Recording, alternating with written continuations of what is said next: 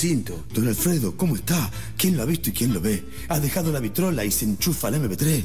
No sea piscuí, compañero. Estoy escuchando Infernet, pero no lo puedo creer. Escucha esos otarios.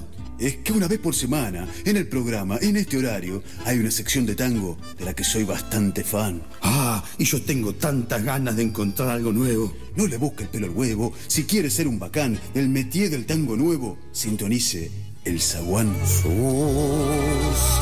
Y flaco en el zaguán. Y en el zaguán, los maleos. Chan, chan. Bienvenidos una vez más a este pequeño espacio tanguero que se permite Infernet y la tribu cada martes. Hoy en este pequeño zaguán apretaditos estamos ya que tenemos un sexteto en vivo, sexteto de tango nuevo. Se trata, como anticipamos antes, de Terco Tango. Terco Tango acaba de lanzar su disco debut llamado Tarot. Esto fue en febrero de este año, 2019, recién salido del horno. Es un discazo, se los recomiendo a todos. Está en Spotify, está en las redes. Y acá tenemos, bueno, vamos a pasar lista. A ver, tenemos a Martín Alter Violín. ¿Qué tal? Buenas tardes. Bienvenido Martín. Lucas Nova, ¿quién viola? ¿Vino? Buenas, sí, sí, mucho gusto. Buenas. Eh, Nicolás Lastra Bandoñón. ¿Cómo le va, compañero? Perfecto. Leandro Rudak, contrabajo. ¿Qué tal? ¿Cómo te va? Espectacular. Y Juan Pablo Martini, piano. Acá el mismísimo. Buenísimo. Bueno, bienvenidos muchachos a Infernet, al espacio del Zaguán. ¿Quién me faltó en la lista? Cristian Gonzalo. Cristian, ah, Cristian Gonzalo Bandoñón. acá. Se me pegaron los dos bandoñones. Se me pegaron los dos nada. Mil perdones, Cristian. No te quería hacer este, desaparecer. Bueno, Terco Tango, este sexteto que suena espectacular, ya lo van a escuchar en el disco, ya lo van a escuchar acá en vivo. Les recomiendo sintonicen en este momento el FM La Tribu 887 o Infernet Radio en Instagram, porque esto está saliendo eh, en modo video y van a poder ver a los chicos acá con instrumentos más grandes que el espacio que tenemos todos apretaditos sonando en vivo. Así que aprovechen estos momentos en que se van a estar presentando para sintonizar y ver cómo suena Terco Tango. Bueno, ante todo, bienvenidos. ¿Cómo es que surge esta formación en esta época, en este momento y hacer tango nuevo? Eh, uf, surge sobre todo porque tenemos muchas ganas de hacerlo. Eh, no, en un momento decidimos, la inquietud que nos unió es componer música nueva, básicamente.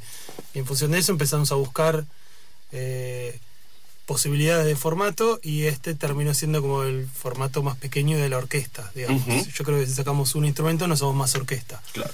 pero a la vez ser un estaría bueno ser más instrumentos pero es muy difícil ya lidiar con tanta gente y tanto tanta organización ¿Cómo se llevan? ¿Quién, di- quién es el que dirige esta orquesta? ¿O ya se, o se organiza tipo cooperativa, vamos todos para el mismo Yo creo lado, estamos- asambleariamente? estamos más cerca de la cooperativa Estamos no- cerca de la anarquía, podemos decir. cerca de la más anarquía. que la cooperativa sí Sí, sí.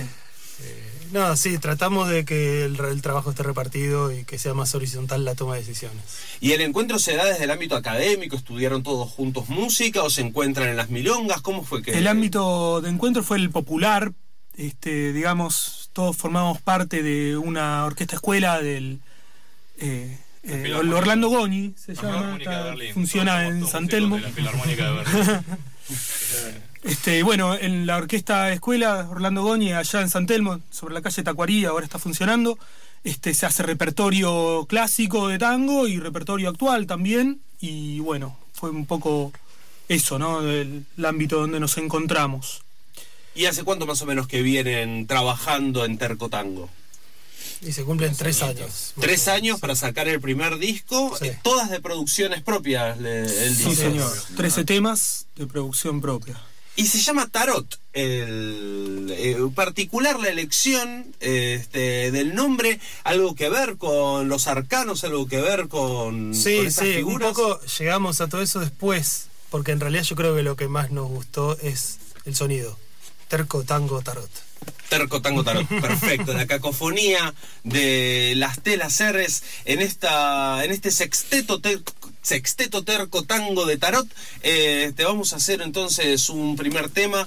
Una cosa respecto de Tarot es que el arte de- del disco que lo hizo Malena La Broken Piva, una artista que estuvo exponiendo en Casa Brandon hasta hace muy poco, este, hizo una carta por cada tema. Sí, vos de hecho tenés Con lo cual, una de yo las tengo acá cartas una remera. hechas. Acá. Qué buena que La- está. la de ¿Se tarot. consiguen más remeras de esas? Están muy Eh, buenas. podemos hacer algunas. Lo importante es que este disco se consigue en el antiguo formato de CD. En CD, claro, bueno, ahí Sí, vamos a hablar también de lo, lo que cuesta que- conseguir la impresión de, de los discos hoy. Este, y en el librito del disco está Digamos también que- el arte de tapa. Claro, sí, sí. Vamos a vender varios discos para producir remeras. Perfecto. Luego les venderemos remeras. Van a salir ambas cosas. Bueno, empecemos entonces que Empecemos, suene Terco Tango. Somos muchos, tenemos algo de tiempo. Vamos a escuchar tres canciones. ¿Con cuál arrancamos? Tarot. Tarot mismo. ¿Quién es la composición de esta? Este es mío. Perfecto. Bueno, cuéntenos cómo suena.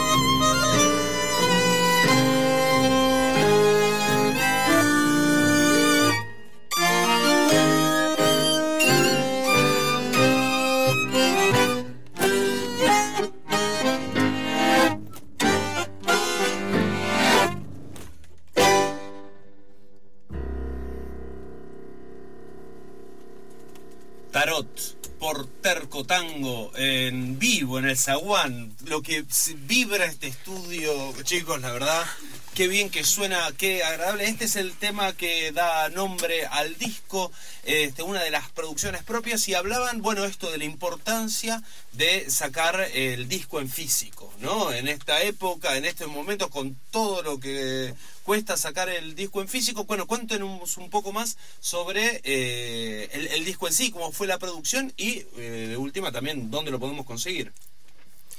Bien, eh, bueno, nada, la toma de decisión de sacar el disco en físico fue difícil. Creo que todavía nos arrepentimos un poco, pero la experiencia estuvo buena. Eh, nos juntamos a tratar de pensar una idea que lo unifique y fuimos construyéndola de a poco. Surgió, surgió el nombre de Tarot y después apareció esta chica Malena que hizo las cartas y después entró en juego un diseñador, Rodrigo Noya, que imprimió las cartas como si fueran carteles y salió a pegarlas por la calle, le sacó fotos y eso es medio el diseño del disco. Fue como darle una vuelta de tuerca entre el chiste del tarot, las cartas y lo urbano, la ciudad. Él trabaja con unos collages que hacen unas imágenes muy piolas. Trató de combinar eso con lo de las cartas. Eh, en sí el arte, como habíamos dicho, del disco que tiene esto es mucho más que solamente escucharlo, más allá de que obviamente se escucha mucho mejor en CD que en cualquier plataforma digital, ya que te lo rompen todo al sonido cuando hay que subirlo a la web. En el disco tiene esa profundidad del sonido que, bueno, solamente te puede dar el físico. Hay un bellísimo trabajo de, de tapa, el, el- el objeto disco es muy lindo de, de tener. eh, y bueno, Creo que el eso es lo que nos movió. El objeto disco es la razón de que hayamos hecho el disco. Y es que a la larga yo me imagino que más allá de que, digamos, hoy en día no va suceder que, no sé, alguien venda más disco que Fito Páez en su momento. O sea, no, estamos en una época en lo que... Ni Fito. Páez. Ni Fito Páez, exactamente. Entonces, eh, el, el tener el objeto a la larga va a ser, bueno, este, este, esta reliquia, este sonido en, en físico que eh, muchos coleccionamos, muchos todavía tenemos este la, la discoteca ahí llena y bueno, se, se apunta, imagino, a ese espacio. Eh, ustedes contaban que se conocieron eh, trabajando en la orquesta eh, de Goni, ¿verdad? Sí, señor. Bueno, cuéntenos un poco más también de este, cómo es la producción conjunta, ya que están más cerca de la anarquía, de, eh, esta, de esta música, de toda esta complejidad y esta sincronía al mismo tiempo que se ve, que se evidencia al escucharlos. Este, las composiciones, bueno, vienen del compañero Juan Pablo, eh, Lucas Novak acá, y yo aporté dos de los temas también. Y medio que el, el que compone el tema eh, dirige los primeros ensayos, pero después se va nutriendo también de lo que pasa en el momento.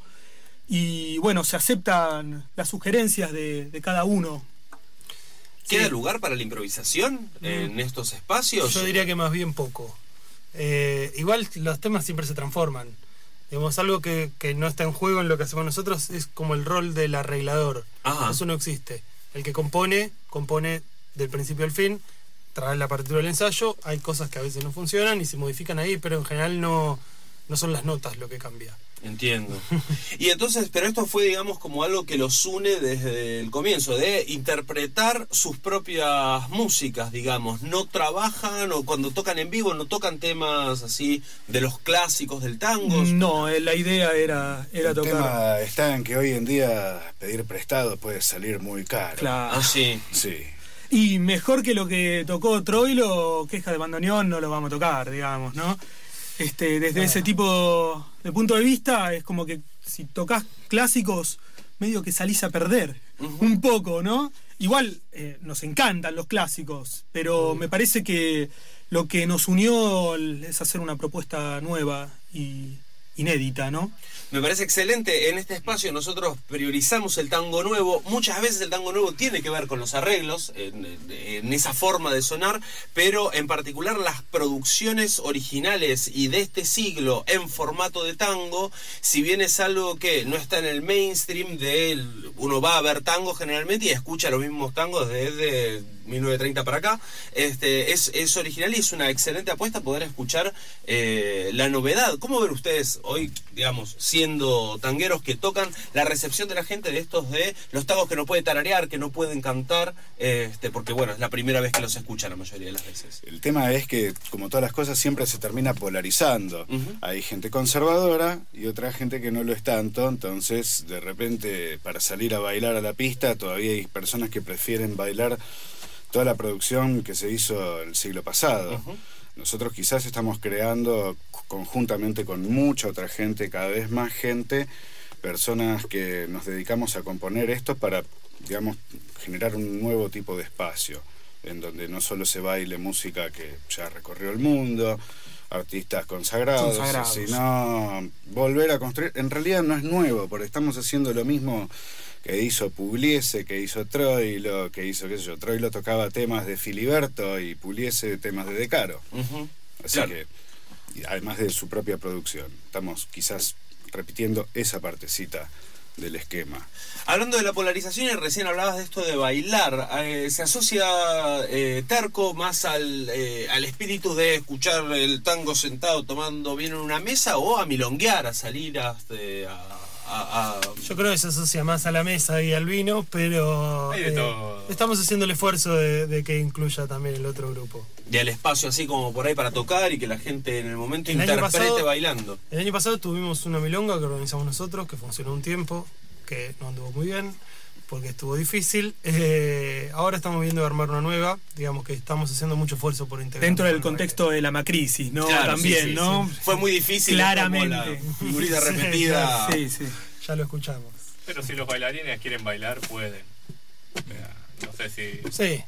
Eso pasa también. En medio que la gente que tiene ganas de bailar, baila con cualquier cosa.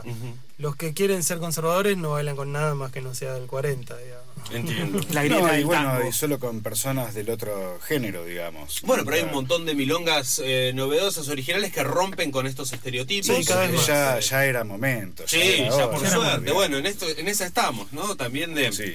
eh, que, el, que el tango deje de ser algo eh, con, con olor a humedad, ¿no? Color sepia. Eh, este, qué sé yo, en su momento Mansi con su chalequito era, era un, un joven que vestía así, pensaba así, escribía así en presente. Retomarlo hoy, hoy ponerse el mismo chalequito que Mansi y decir, sí, pero no sos vos. El fenómeno loco que pasa con eso es que nosotros, o sea, dentro del ámbito más conservador del tango, es, es un poco más disruptivo, lo que hacemos no es tan tradicional, no, no se linkea con eso, pero en el otro ámbito la gente que no sabe nada de tango y viene y nos escucha y dice, ah, tango tradicional del bueno. Claro, Nos porque dicho. un sonido eh, muy tanguero. O sea, bueno, eh, se evidente en, lo- en los instrumentos, o sea, no es que estamos metiendo una guitarra eléctrica Claro. o es este tango fusión Los- electrónico. el formato acústico, ¿eh? Claro. lo que, Claro. ¿no? Eso, la oreja lo reconoce de toque, ¿no? Es como sin procesar. Bueno, ahora estamos con el teclado, pero Bueno. dentro de todo lo más limpio que,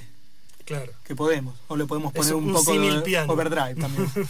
Eh, vamos a permitirle a la gente entonces que sus orejas procesen un poco más de tango. Hacemos una, Neta. una segunda canción. ¿Qué, qué es lo que va a sonar en esta? Piedra y en este arena se llama. Piedra y Arena, este es un tango cantado, Así es, es. verdad. También eh, la producción musical y la letra son de la misma, del mismo artista. Así es. ¿Todo tuyo? Todo mío. Bueno, demuestra nomás. Piedra y Arena, este está en Tarot, el primer disco de, Ter- de Terco Tango. eh, está en físico, está en digital también. Personalmente me encanta, se los recomiendo muchísimo.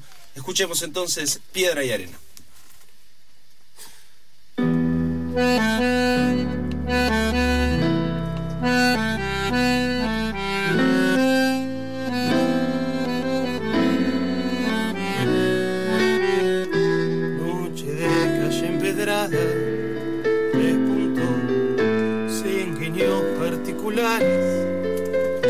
Sanar. Una herida entre las piedras, despertó esa fuerza que luchaba por callar, pues teme que se vuelva ley, que lo asfixie y otra vez oscurezca las certezas, fruto de un lapso de breve lucidez, clara como la mañana, que llega a enfrentarle su embriaguez.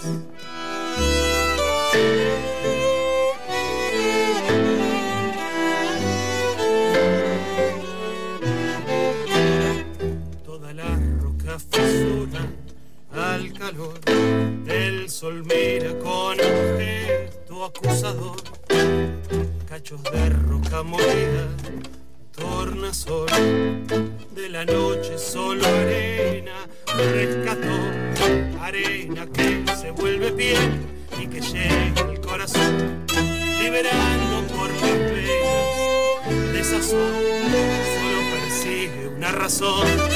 que lo funda con la tierra la piedra el único motor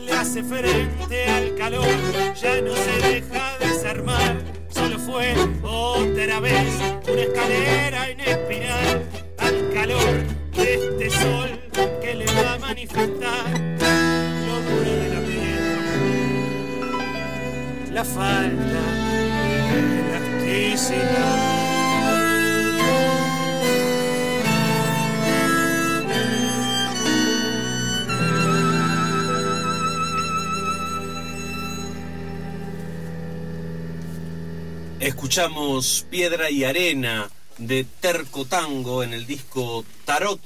Eh, Terco Tango está compuesto, les repetimos, por Martín Elter en violín, Lucas Novak en viola, Nicolás Lastra en bandoneón, Cristian Gonzalo en bandoneón, Leandro Ruda en contrabajo y Juan Pablo Martini en piano, autor de esta última pieza que acabamos de escuchar. Eh, ¿Dónde podemos conseguir entonces el disco de eh, Terco Tango, Tarot?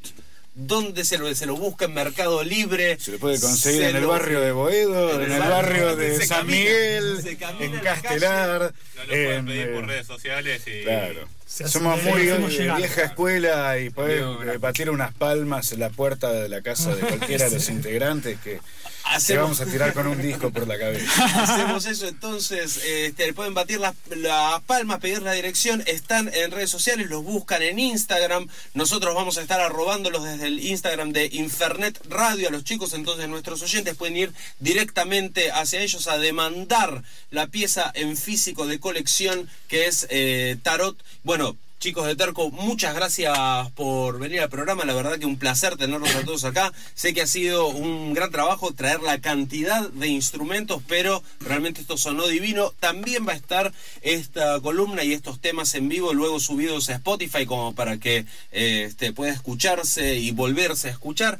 Así que si les parece hacemos un último tango para cerrar. No estamos promocionando todavía sus fechas en vivo, ya que recién para noviembre tenemos pensado algo en el Club Atlético Fernández Fierro. Cerca de esa fecha se lo recordaremos e iremos a ver a todo el equipo acá de Terco Tango. Gracias.